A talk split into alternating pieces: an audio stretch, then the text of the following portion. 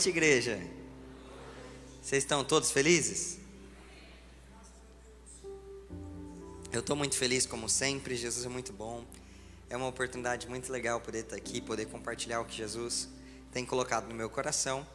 Ainda mais dado o tema, dada a circunstância, eu estou mais feliz ainda, porque hoje a gente vai falar um pouquinho sobre uma vida de oração. E para nós falarmos sobre isso, essa palavra faz parte da ela faz parte da série Fortalecendo Nossas Raízes, né? E por isso eu gostaria de começar falando um pouquinho sobre raízes. A raiz, ela é a parte, eu diria que é uma das partes mais importantes, mais essenciais de uma planta. Essencial ao ponto de que se você tira as raízes de uma planta, ela morre. Simples assim, tá? Essencial ao ponto de que dependendo da planta, dependendo do, do que é, por exemplo, uma árvore, se você corta no toco, tira todas as folhas, arranca o tronco todo, mas ficam as raízes. Se for uma árvore forte e tudo mais, tiver nutriente, as raízes estiverem boas, ela volta a nascer, volta a crescer. Brota de novo e começa a crescer de novo, e depois de alguns anos a árvore está lá forte e firme de novo, mesmo você tendo arrancado quase tudo. Só que o oposto também é verdade. Se uma árvore for muito bonita por fora, mas as raízes estiverem podres, não vai demorar muito, ela vai cair, vai despedaçar tudo, vai causar um grande estrago ao redor e assim vai. É, a grande transformação da questão das raízes é a raiz para a árvore traz água, traz nutrientes, traz tudo que a planta precisa, basicamente. E se nós pegarmos uma, uma árvore, por exemplo, que tem alguns galhos com frutos ruins, a poda vai ajudar. Mas muito provavelmente, se as raízes estiverem ruins, o fruto vai continuar nascendo e crescendo ruim.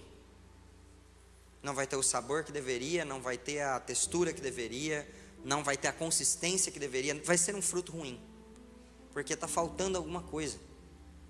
Tem alguma coisa de errado e cortar os galhos não vai adiantar. Na nossa vida é a mesma coisa.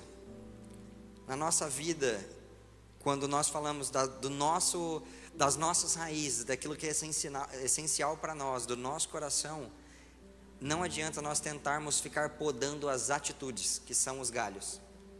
Se você parar para pensar, as atitudes, elas, os frutos que externam, eles são, é, são as atitudes é o que as pessoas conseguem provar de você. Então não adianta a gente pegar uma pessoa, dei esse exemplo de manhã, uma pessoa que é fofoqueira.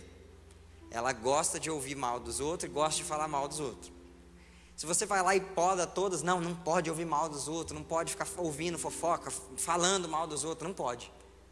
No coração ela ainda quer isso. Porque não foi tratado a, a, a essência do negócio, foi tratado a atitude. Então ela não faz mais em público, mas se surgir em algum lugar assim, tá só ela e a pessoa, ou se ela ouvir de canto assim, não é que ela está ouvindo, é que ela passou e ouviu. Você entende o que eu quero dizer? O coração ainda vai querer falar mal, o coração ainda vai querer espalhar isso e ainda vai ser uma pessoa fofoqueira, ela só não está fazendo, mas o coração ainda é ruim. Faz sentido para vocês? Amém? Legal. Quando eu prego, eu gosto de é, fazer bastante interação. Quem me conhece sabe. Então eu vou perguntar algumas vezes, interajam comigo para ficar legal. Pode ser? Fechou? Legal, beleza, agora sim. É, bom, já que estamos falando de raízes, eu acho que um dos temas, um dos textos mais legais para falar isso, e a gente poderia começar com ele, é Lucas 13, versículo 6. Você pode abrir comigo, por favor, ou vai aparecer no telão também para você poder acompanhar com a gente.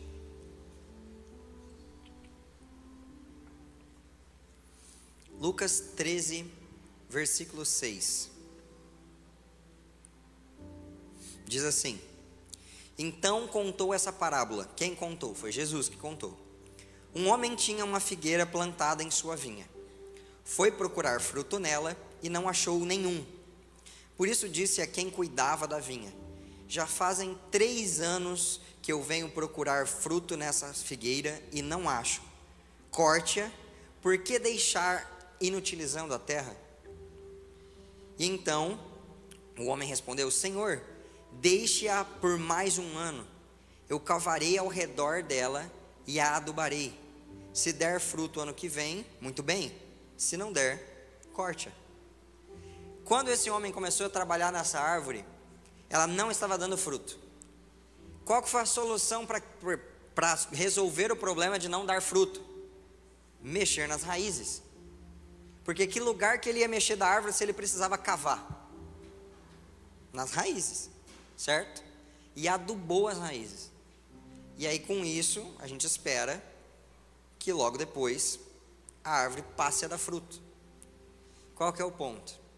Nesse processo, dentro do que Deus quer fazer nesse ano para que a gente frutifique, dentro do que essa mensagem, essa série de mensagens está trazendo, não é simplesmente tratar suas atitudes externas, não é simplesmente corrigir os seus atos, não é agir como um bom cristão só. Você precisa ser um bom cristão. Jesus precisa trabalhar seu coração, precisa trabalhar suas raízes. E para isso, o que esse homem precisou fazer foi, ele precisou cavar mais fundo. Então talvez Jesus precise cavar mais fundo em algumas situações no seu coração. Precise abrir algumas situações que não são tão legais, te voltar em algumas memórias, tratar algumas feridas. E precisa adubar. Precisa jogar nutriente, precisa jogar algo que traga vida, que traga força para ali. Então, permita que Jesus penetre no seu coração de forma mais profunda. Que ele possa eh, cavar mais profundo em você hoje para consolidar uma raiz mais forte. Amém? Porque vamos ser sinceros, gente, é muito legal quando Jesus cura o nosso coração, porque a gente para de lutar, porque nós já não somos. A gente para de lutar com a atitude ruim, porque a atitude nem vem mais, porque eu já não quero mais. O coração foi arrumado. Isso é muito legal. E qual que é o grande problema disso? Quantas vezes nós nos encontramos como essa figueira? Faz anos que a gente vem na igreja, mas quando alguém vai provar de nós, não, não tem fruto, não tem nenhum fruto de transformação visível, não o suficiente. Não tem nenhum fruto que seja bom, que realmente você possa falar, não, isso aqui é igualzinho Jesus, parece o Evangelho. Não tem. E para isso, a gente vai precisar mudar quem nós somos deixar Jesus trabalhar. Não é a gente que vai mudar, é Jesus que vai trabalhar. Para que a gente consiga não ter esses frutos ruins ou passar a ter frutos de transformação. Vamos ver quem é esse homem que trabalha nas nossas raízes, que faz isso por nós melhor. Vamos ler João 3,16. Vocês conhecem esse texto, pouco famoso? A maioria do, dos crentes tem decorado, né? Vamos lá? É 16 e 17 que a gente vai ler. Porque Deus tanto amou o mundo, que deu seu Filho unigênito, para que todo aquele que nele crer não pereça, mas tenha vida eterna. Aí vem a segunda parte que a maioria não lê, que é: Pois Deus enviou o seu Filho ao mundo, não para condenar o mundo, mas para que este fosse salvo por meio dele. É como se Deus olhasse, e Deus não é mau assim, não é. Mas é como se ele olhasse para a terra e falar: por que permanecer deixando o planeta Terra cheio de pessoas que não dão frutos, cheio de gente ruim, com as raízes ruins. Faz anos que eu venho aqui procurando um fruto e não acho. Vou cortar. Aí Jesus falou: Não, eis-me aqui, envia-me a mim, deixa eu descer, deixa eu trabalhar nas raízes, deixa eu mexer no coração dessas pessoas, deixa eu derramar o meu adubo sobre elas, deixa eu fazer elas serem diferentes. E aí Jesus vai lá e derrama o seu sangue nas nossas raízes, no, seu, no nosso coração e começa a transformar a gente pela sua bondosa forma de ser. É muito legal porque o que mais me transformou de Jesus não foi ouvir as histórias, não foi, sei lá, imaginar um Deus, não. Foi às vezes que eu lidei diretamente com Ele e a forma que Ele agiu me constrangia. Foi a, a, o que mais me fez mudar. Porque ninguém fazia como ele fazia. Ninguém age daquele jeito. Ninguém age daquele jeito, cara. Ninguém faz o que Jesus faz. E isso é muito constrangedor. E isso é muito transformador. Para a gente falar do que Deus realmente deseja, e calma que isso tem tudo a ver com uma vida de oração.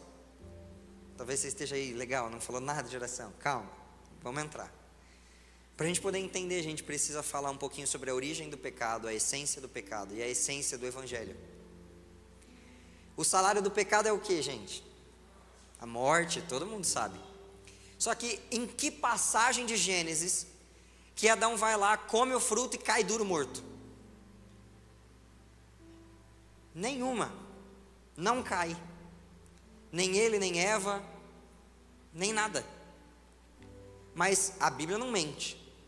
Ela é a verdade, ela é soberana. É isso que vai acontecer. Se você pecar, tem uma morte. O que, que morreu então quando Adão pecou? O que morreu quando o casal inicial pecou? Adão, onde você está? E chega a ser bobeira da nossa cabeça de a gente pensar que Deus não sabia onde Adão estava, ou que Deus estava brincando. Não era momento de brincadeira, era, era triste. A humanidade tinha acabado de cair no seu primeiro pecado. Quando Adão pecou, o que morreu foi o relacionamento. Porque um homem que estava com o coração aberto todos os dias para falar com Deus, ele deixou de ir para o seu secreto naquele dia. Deixou de falar com Jesus. Ele perdeu o relacionamento mas perdeu de uma forma tão, tão drástica, tão drástica, que nem o jardim do Éden onde ele estava ele podia ficar mais, teve que sair. Alguém sabe o que significa Éden?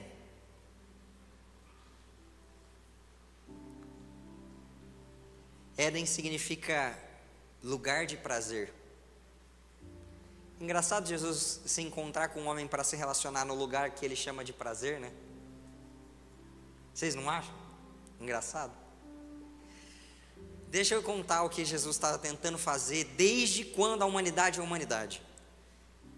Deus colocou o homem no jardim e se relacionava com ele, e isso era um lugar de prazer para Deus. Deus se alegra quando nós conversamos com ele. Esse é um dos princípios que nós precisamos entender, chama oração prazerosa, oração agradável. Mas eu vou entrar nisso depois. Quando Adão peca, morre o relacionamento. O homem já não confia em Deus do jeito que confiava, já não volta para conversar com Ele, já não se relaciona. Não do jeito que deveria. E quando Jesus veio, Ele veio falando de um pai que desejava ter seus filhos de volta, que ele morreria na cruz para trazer os filhos de volta. Ele veio trazendo um ministério chamado Ministério da Reconciliação. Se eu preciso me reconciliar é porque um relacionamento está quebrado, certo? tinha alguma coisa de errado no relacionamento. Por isso que eu preciso me reconciliar. Senão, senão estava certo. E Jesus veio trazendo um ministério de reconciliamento, de reconciliação. E dentre as várias coisas que Jesus pregou, dentre as várias vezes que ele orou, que ele se posicionou, ele sempre apontava para um pai. Qual que é a oração mais famosa que tem? Pai nosso que estais nos céus. Mas a gente normalmente a gente se perde da essência do que Deus está tentando fazer e se trava em algumas regrinhas bobas. Por exemplo, Mateus 16, 24 diz que se você deseja ser meu discípulo, Jesus falando, se você deseja vir após mim, negue-se a si mesmo, tome sua cruz e siga-me. Quem conhece essa passagem? Nossa, uns 10. Quem conhece a passagem? Aê, legal. Perfeito. Quem aqui já entrou na igreja sabendo que você tem que morrer por Jesus, por favor? Perfeito, então nós já sabemos. Por que não? Fazemos. Do jeito que precisa. Porque para seguir Jesus eu vou ter que morrer. Mas como que eu vou morrer por alguém que eu não amo? Como que eu vou amar alguém que eu não conheço? Como que eu vou conhecer alguém que eu não converso? Vocês entenderam? Como que eu vou amar? Como que eu vou morrer por alguém que eu não amo? E como que eu vou amar alguém que eu não conheço? E para eu conhecer essa pessoa, como que eu vou conhecer se eu não falar com ela? Por isso o tema da mensagem hoje é uma vida de oração porque essa é a raiz e a essência de um cristão. E um cristão que não ora, ele morreu. O fim da vida de um cristão é quando ele abandona o quarto e vai fazer o resto. Por quê? Porque todo o resto não salva, todo o resto não muda, todo o resto não nada. Mas Jesus faz as coisas. E Jesus, ele não tá, eu não conheço Jesus só com a Bíblia. Eu conheço Jesus através da Bíblia. A Bíblia é extremamente importante, mas só a Bíblia, sem a revelação do Cristo que me transforma, eu não vou mudar. Não é por ler a Bíblia que eu mudo, é por conhecer o Jesus da Bíblia que eu mudo. É por entrar em contato com o Jesus da Bíblia que eu sou transformado. É pelo Espírito Santo que é descrito na Bíblia que eu sou mudado. Então a Bíblia é nosso pilar extremamente importante. Mas só ela, o livro pelo livro, não muda. Ela pode ser um excelente balizador moral, inclusive, praticamente nossa sociedade é sustentada nos valores morais da palavra. Isso é muito legal. De manhã eu perguntei se tinha é, alguma lei, se alguém sabia se existia alguma lei para não mentir. E existe, eu não sabia, me mandaram. Existe uma lei que você não pode mentir dentro de cortes ou situações jurídicas, mas nada que te impeça de mentir na sua casa. Só que, por favor, quem aqui sabe que é errado você mentir para o marido, para a mãe, para o pai? Isso é uma regra bíblica, não é uma lei humana. Seu princípio de moral está sustentado na palavra, então é importante dentre várias outras coisas. Mas o Jesus que é descrito nas, na, na palavra, ele é maior que a palavra. A palavra é como se fosse uma janela para um pedacinho de Jesus, mas o Cristo é maior que a palavra. O Cristo é a palavra, o Verbo vivo encarnado, ele é o Cristo. Então, é como João diz que se fossem escritos os feitos de Jesus, não haveria espaço na terra para comportar os livros, os feitos. Imagina o caráter, imagina o coração, imagina os sentimentos. Então, a palavra é ótima, leia muito. Inclusive, entra no nosso grupo de leitura bíblica, né? O Will está arregaçando no grupo de leitura. Cadê o seu Will? Ele veio de manhã, né? Está arregaçando. Está muito bom. Fez umas enquetes lá muito legal, cara, não tem como. Mas o ponto é, aprenda a palavra, mas só isso não vai ser o suficiente, não vai transformar o tanto que precisa. Sabe o que eu percebo que a gente comete de errado? Um pai, o pai, manda o seu filho para morrer para a humanidade, para que o filho possa religar a gente ao pai de novo e a gente consiga ter um relacionamento e uma conversa. Aí a gente aceita Jesus, se batiza, começa a buscar a Ele e toma todas as decisões sem falar com Jesus. Aí a gente troca de emprego, a gente mexe nas coisas, a gente toma decisões, faz investimentos, compra casa, compra carro, vai tomando as decisões da vida e a gente não fala nada com Jesus. Isso não tem nada a ver com Jesus, com o que Jesus veio fazer, cara. Jesus veio restaurar o relacionamento. E a gente, é isso, amo você, um abraço, abençoe minha vida, não quero saber mais. E não fala mais, e não conversa mais, e não se relaciona mais. Jesus ele considerava a oração tão importante que ele orou em diversos momentos do seu ministério. Jesus orou quando foi escolher seus discípulos, antes e depois dos sermãos que ele fazia, sermão, sermões, sermões, das pregações que ele fazia, tá? Em diversos contextos, em várias. Quando ele ia jejuar, ele orava, antes, depois. Jesus orava tanto, mas orava tanto, que quando os guardas foram prender Jesus para matá-lo, tiveram que ir buscar ele num jardim de oração. Pegaram Jesus orando. Olha só, que difícil. Só ir qualquer dia. Entendeu? Pegaram Jesus orando, cara. Jesus considera tão importante que no sermão mais valioso que ele deu, mais robusto, mais completo, porque acho que valioso todos são, ele deixou bem claro em Mateus 6,6 o seguinte: eu gostaria que você abrisse comigo. Mateus 6, 6. A gente vai até o 8. Mas quando você orar, vá para o seu quarto, feche a sua porta e ore. Vou te dar uma dica: o segredo não é o quarto. Porque Jesus diversas vezes orava nas campinas, nas montanhas, em qualquer lugar que ele ficasse sozinho. Então, o próprio Jesus já não seguia a letra ser no quarto, não tem problema. Vá para o seu quarto, feche sua porta e ore. A seu pai que está em secreto. Então, seu pai que vem em secreto o recompensará. Quando orarem, não fiquem sempre repetindo a mesma coisa, como fazem os pagãos. Eles pensam que por muito falarem serão ouvidos. Não sejam iguais a eles, porque o Pai sabe do que vocês precisam, antes mesmo do que pedirem. Uma oração que eu tenho que ficar repetindo para Deus ouvir, e com todo respeito à Igreja Católica, é uma reza. E não é isso que eu estou falando. Deus não pediu reza, Deus pediu oração.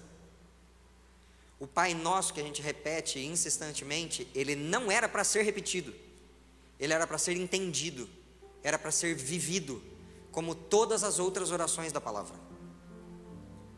Quando eu oro a um pai, eu não oro a um Deus. Então, primeiro ponto, eu não preciso ser religioso falando. Eu não sou religioso falando com meu pai. Não vou almoçar de domingo lá e falo, meu pai. Meu pai que brinca com isso toda hora, né? Posso abrir a geladeira, pegar uma coquinha. Não faço isso. Faz, alguém faz, ninguém faz. Então, primeiro ponto, quando você fala com um pai, você não fala de forma religiosa, você fala de forma aberta. Segundo ponto, você vai engrandecendo quem Ele é, e eu não quero tomar o tempo da oração descrevendo o Pai Nosso, apesar de que é muito legal. Se você orar dentro do modelo que é o Pai Nosso, vai ser uma ótima oração, é sensacional. Vai ter de adoração a rendição, a perdão, a cura, a tudo. É uma ótima oração. Mas só repeti-lo da boca para fora não faz diferença. Qual que é o grande ponto? Jesus estava tentando explicar para nós que a chave da, da questão toda era o relacionamento. E a gente muitas vezes se perde nisso. Deus não deseja que a oração na nossa vida seja mais uma tarefa numa agenda atarefada, numa agenda lotada de coisas para a gente fazer e a gente precisa encaixar naquele pouco tempo que a gente tem a oração. Isso aí chama academia. A tarefa que é chata e que você tem que encaixar no meio da agenda tarefada é a academia. A, outra, a oração, ela não é uma tarefa que você tem que encaixar. A oração não é uma tarefa. A oração é um prazer. A oração é vida, é essência. É o porquê que você deveria acordar pelas manhãs e ficar feliz pelo dia. Um crente, uma pessoa que vive uma vida de oração, ele faz assim: ele pega a agenda dele, ele coloca a oração, aí ele encaixa o resto. Porque o resto é o resto.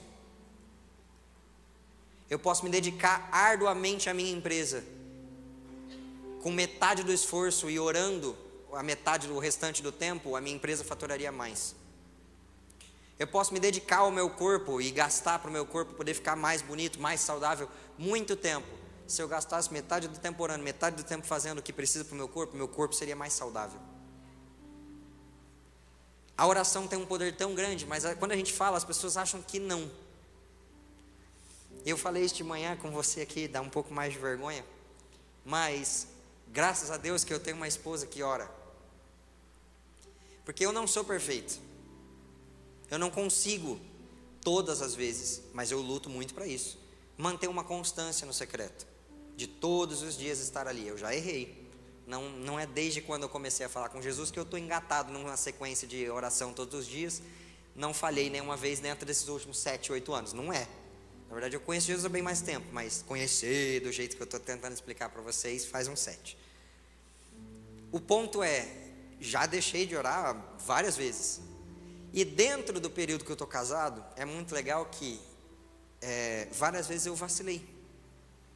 Não estava orando, não estava jejuando, não estava gastando o tempo que eu poderia com a palavra, com Jesus ou com aquilo que precisava ser feito.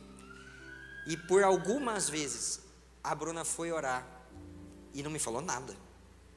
Não chegou em mim reclamando, não falou que eu estava vacilando, não encheu o meu saco, nada. Ela foi orar. E aí ela chegou para Jesus e falou: Jesus, sabe o Vitor que você ama, que eu amo? Então, cata ele, amassa ele no pau. Resolve o homem lá porque está errado. Adivinha?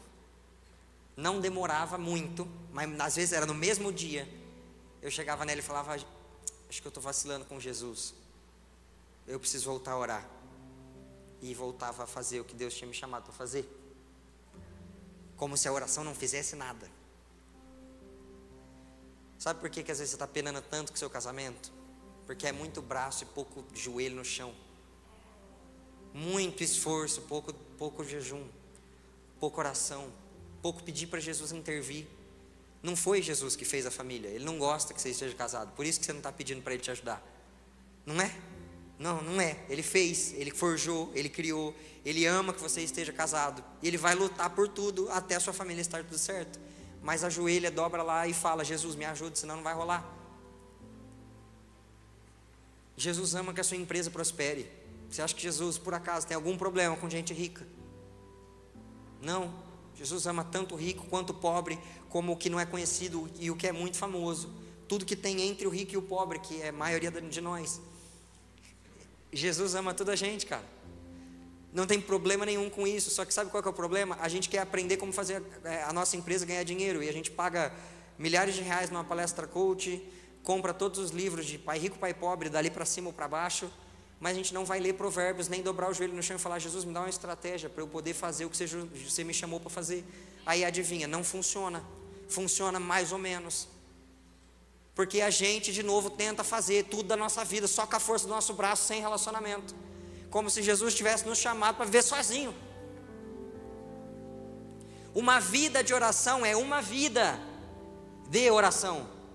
Tudo que eu faço na vida contém oração. Eu vou me casar, eu oro.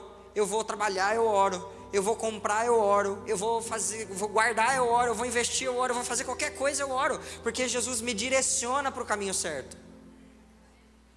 Como que você quer ter sabedoria se aquele que é o dono da sabedoria está com você do seu lado, seu pai, e você, vou fazer tal coisa, e não pede opinião?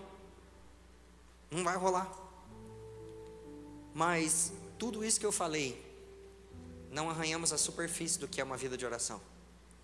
Porque uma vida de oração não é sobre as coisas materiais, não é sobre as coisas que eu peço, sobre a vida que eu vivo aqui, ou sobre as coisas que eu preciso aqui.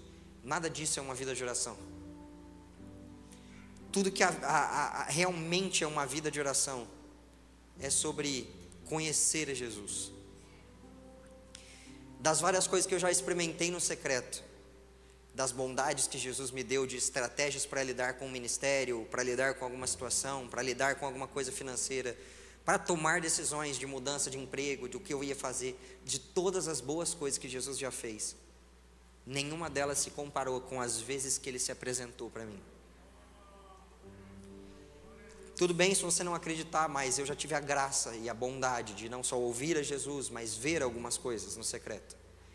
E de todos os, os, os jardins, de todos os palácios, de todos os frutos, o que mais marcava, o que mais mudava, o que eu mais quero dar replay todas as vezes que for possível, é quando eu olhava e conseguia, infelizmente, não ver o rosto, porque agora a gente não pode mas olhar para a face de Jesus e ver que seus olhos queimavam por mim. Teve uma vez que eu estava preocupado com a forma que eu ia tratar a Bruna e eu vi ela criancinha debaixo de uma árvore e Jesus estava sentado atrás dela penteando os cabelos. Jesus falou que eu tinha que tratar ela como a princesa que ele tratava. Se Jesus faz isso por ela, porque não fez por mim, porque não faria por mim, eu não faria por você. Os momentos mais gostosos que eu já passei no secreto com Jesus foram algumas vezes que eu pude deitar do lado na grama com ele e conversar. E eu não estava na grama, eu estava no meu quarto, mas eu estava na grama, se é, vocês não entendem. Uma vez Jesus apontou para uma nuvem e me contou uma história com as, com as formas que iam fazendo as nuvens. Porque eu tenho um pai Eu não sirvo a um Deus. Eu não tenho um Deus. Eu tenho um Pai. É que o meu Pai é Deus. é o meu rei, é meu salvador, é tudo isso, mas eu tenho um pai. É, eu quero contar esse exemplo. Apesar de infelizmente a pessoa envolvida no exemplo não deu, não teve a melhor das carreiras recentemente, mas o irmão dele tem. O irmão do Mike Bickle tem uma história muito linda que é ele fica constantemente, ele durante uma boa parte da vida dele, ele ficava muito doente. E ele ia muito para hospitais. E ele reparava que o que era mais bem feito, o serviço que era mais bem feito, que era feito com maior carinho, que era feito com maior apreço, era quando alguma enfermeira ou enfermeiro se apaixonava pelo caso dele. Porque aí, ao invés de simplesmente estar executando um trabalho, a, a enfermeira ou enfermeiro amava ele e o caso, então ficava mais tempo passava do horário que precisava ficar no hospital, chegava mais cedo, ia visitar de final de semana, dava os remédios mais certinho nas horas possíveis, porque amava o que estava acontecendo ali. Com isso a gente aprende um princípio. Se você ama, você faz melhor do que aquele que tem uma missão ou que está fazendo por qualquer outro motivo. Eu não tenho uma, eu tenho uma missão, mas eu não sirvo a Jesus por uma missão. Eu sirvo a Jesus porque eu o amo. E como eu o amo, eu busco fazer melhor do que todos os que estão fazendo por uma missão. Porque pouco importa a missão. Se ele não desse missão, ou se ele mudasse a missão no meio do caminho, tudo bem. Beleza. Porque não é sobre a missão. É sobre a quem eu amo e por quem eu estou vivendo e servindo. Mas, para mais uma reviravolta, o amor é muito bom, mas não é o que te faz permanecer. Não só. Não só. Quando eu estava me casando, o Juscelio, que foi um pastor que vocês já conhecem, vem aqui sempre. É, ele estava falando um pouquinho sobre o casamento e ele falou que era o compromisso que mantinha a aliança e não a aliança que mantinha o compromisso. Então esse anel no meu dedo, ele não me faz permanecer casado. E sejamos sinceros, você que é casado há mais tempo. Não é todo dia que você acorda amando seu marido ou sua esposa, é? Não. É? Ou todo mundo acorda apaixonado pelo marido, pela esposa todo dia? Quem, quem acorda assim? Ah, ninguém levantou a mão, né? Quem às vezes dá vontade de dar uns tapas no marido ou na esposa, por favor? Não literalmente, pelo amor de Deus, mas legal. Não é assim, cara. Tem vezes que eu falo, cara, não é possível. Jesus, dá-me paciência e vida que segue. E tem vezes que a Bruna faz o mesmo, porque senão não dá, né? O ponto é, se eu fosse me basear na minha vontade ou nos meus sentimentos, quando os anos fossem passando, agora tá fácil, tô com dois anos de casado. Quando os anos fossem passando, talvez se esfriasse alguma coisa. Mas nada fica quente ou permanece porque você sente isso. Isso não é disciplina, isso não é compromisso. As coisas permanecem porque você escolhe que elas permaneçam. Porque você se posiciona para elas permanecerem. Porque você fala: não, não interessa, eu vou continuar e vai, vai rolar. É a mesma coisa no secreto, porque também é um relacionamento. Eu não vou para o secreto só porque eu amo Jesus, porque tem dia que eu acordo e, infelizmente, eu não amo tanto assim. Tem dia que eu acordo e eu não quero ir orar. Só eu? Ou alguém já acordou não querendo ir orar? Opa, legal. Então é isso aí. Tem vezes que eu não quero ler a palavra, tem vezes que eu não quero jejuar. Na verdade, o jejum de Daniel, nenhuma vez eu quero. Zero vezes eu quero. Acho que jejuns todos, zero vezes eu quero. Orar e ler até eu quero, mas jejum, gosto de comer, gente, é bom comer. Mas aí não dá. A chave para a permanência é: Jesus é digno. Jesus é digno. A chave para a permanência é a dignidade de Cristo. Eu não vou orar porque eu amo Jesus só. Eu amo, mas não é só por isso. Eu vou orar porque Ele é digno. Aí você pode estar pensando, ah, mas como assim? Vamos aprender o princípio da oração agradável, da oração prazerosa. O princípio da oração prazerosa diz para nós que não é só eu que sinto prazer quando eu estou orando, porque alguém aqui já esteve numa vigília ou no seu secreto, sentiu a presença de Jesus e foi prazeroso. Se sim, levante sua mão e permaneça. Permaneça, permaneça. Olha em volta aí, galera, por favor. Viu? Orar é prazeroso. Mas não é isso. Ah, o princípio da oração agradável diz que Deus sente profundo prazer e alegria quando eu oro mesmo que eu não sinta nada, mesmo que pareça que eu esteja falando com as paredes, ele se alegra profundamente. Se não fosse essa vontade de Deus, por que, que ele teria feito um homem? Ele teria feito um homem no jardim, o Adão, tinha largado lá e ia viver a vida dele, fazer outro planeta. Mas não, ele ia lá todo dia. Se não fosse isso que Deus gostaria de nós, por que, que ele ia mandar Jesus como ministério da reconciliação? Não ia mandava Jesus com outro ministério, o ministério da santificação. Seja santo aí, não fala comigo não, só, não, só seja santo e não vai para o inferno. Mas não é isso que Jesus pediu, não é isso que Deus queria. O Pai não quer expulsar de sua presença os filhos, Ele quer trazer para sua presença os filhos. Que pai que não gosta de ter um bom relacionamento com seu filho, pelo amor de Deus? A dignidade de Jesus é tão grande que eu preciso orar. Eu, eu quero também, mas os dias que eu não quero, eu devo, porque Ele é digno. E se eu acordei oscilando nas minhas emoções, nas minhas vontades, Ele não oscila. Ele não mexe. Então Ele ainda me ama, ainda me deseja e ainda sente prazer por eu ir orar. Então eu vou de novo. Porque quando eu paro de ir, eu só estou replicando o que Adão fez. Jesus ia no secreto, Deus ia no jardim todas as vezes. E mesmo sabendo que Adão tinha pecado, mesmo sabendo que Adão tinha errado, ele foi.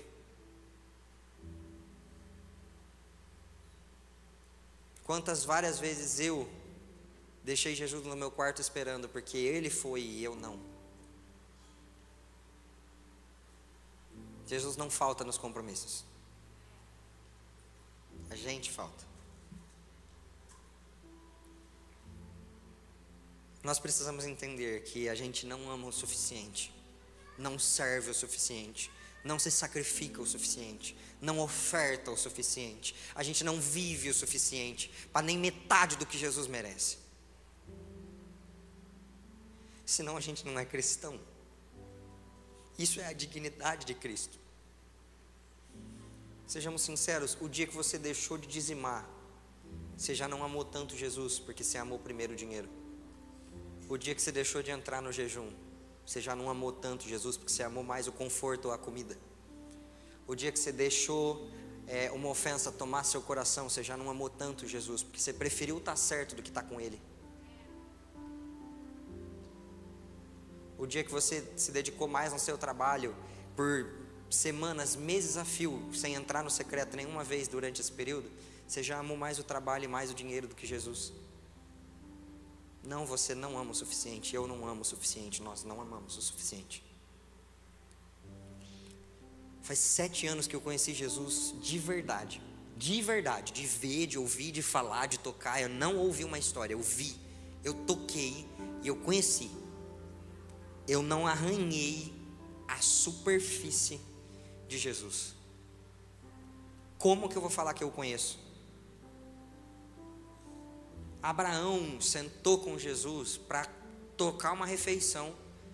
E Jesus ainda meteu um spoiler na orelha dele falou que ele tá, a esposa dele ia estar tá grávida dali um ano. Eu nunca desci Jesus carne e osso.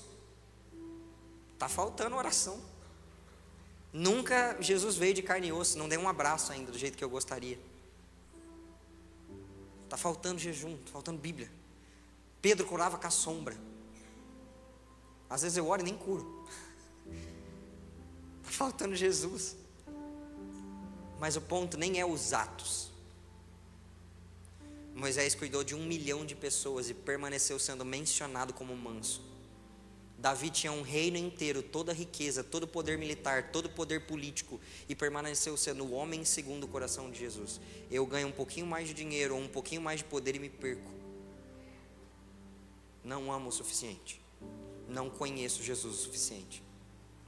Jó foi humilhado até o mais baixo lugar. Vocês sabem, não preciso nem falar. E falou: Não largo Jesus, não solto a Deus, vou morrer aqui.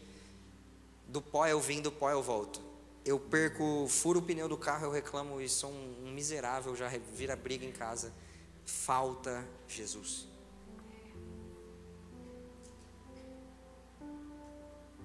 Eu preciso de Jesus pra caramba, é por isso que eu estou falando sobre uma vida de oração. Vamos lá. A chave da perseverança é a dignidade de Jesus. Amém? Todo mundo comigo? Por que, que Jesus me encheu com essa palavra? Porque eu queria contar para vocês que nós estamos voltando com a nossa casa de oração. Nós tivemos uma casa de oração por quatro anos. Quatro anos, todas as quintas-feiras, das sete e meia à meia-noite e meia, a gente estava aqui chapando com Jesus e buscando a presença dEle. E diversas vezes eu experimentei moveres fortíssimos de quem Deus era. Mas às vezes que Ele não vinha, eu também experimentava da perseverança de que é que é a dignidade de Cristo e continuar amando Ele. Cresci muito, muitas das pessoas que participaram cresceram, mas não é só por isso. A nossa casa de oração ela faz parte de um movimento global de oração que acontece há milênios. E eu tinha pego hoje mais cedo esqueci de separar agora de novo, então eu já vou começar a pegar aqui para eu poder falar melhor sobre isso. Senão eu vou errar alguma data, algum nome, alguma coisa nesse sentido. Mas enfim, existe um movimento de oração que acontece no globo há muito tempo. Mas desde o tempo de Jesus. E a gente precisa entender o seguinte: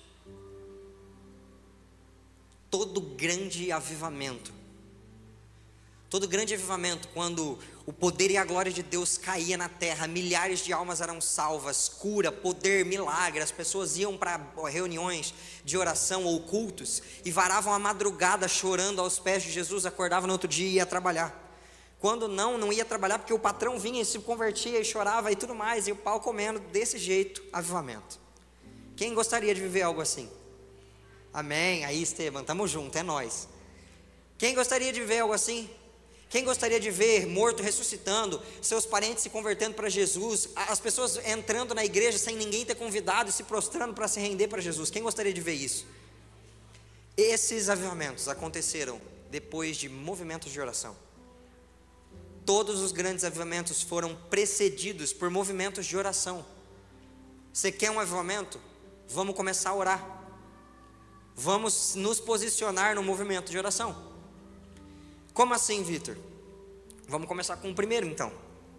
Pentecostes. Primeiro derramar do Espírito Santo na humanidade sem valer ali antes do dilúvio. Né? Antes do dilúvio não vale. Já tinha, não foi derramado, já estava lá. Então, voltando o Espírito Santo para a humanidade, Pentecostes. Estavam todos reunidos no mesmo lugar fazendo o que, gente? Orando.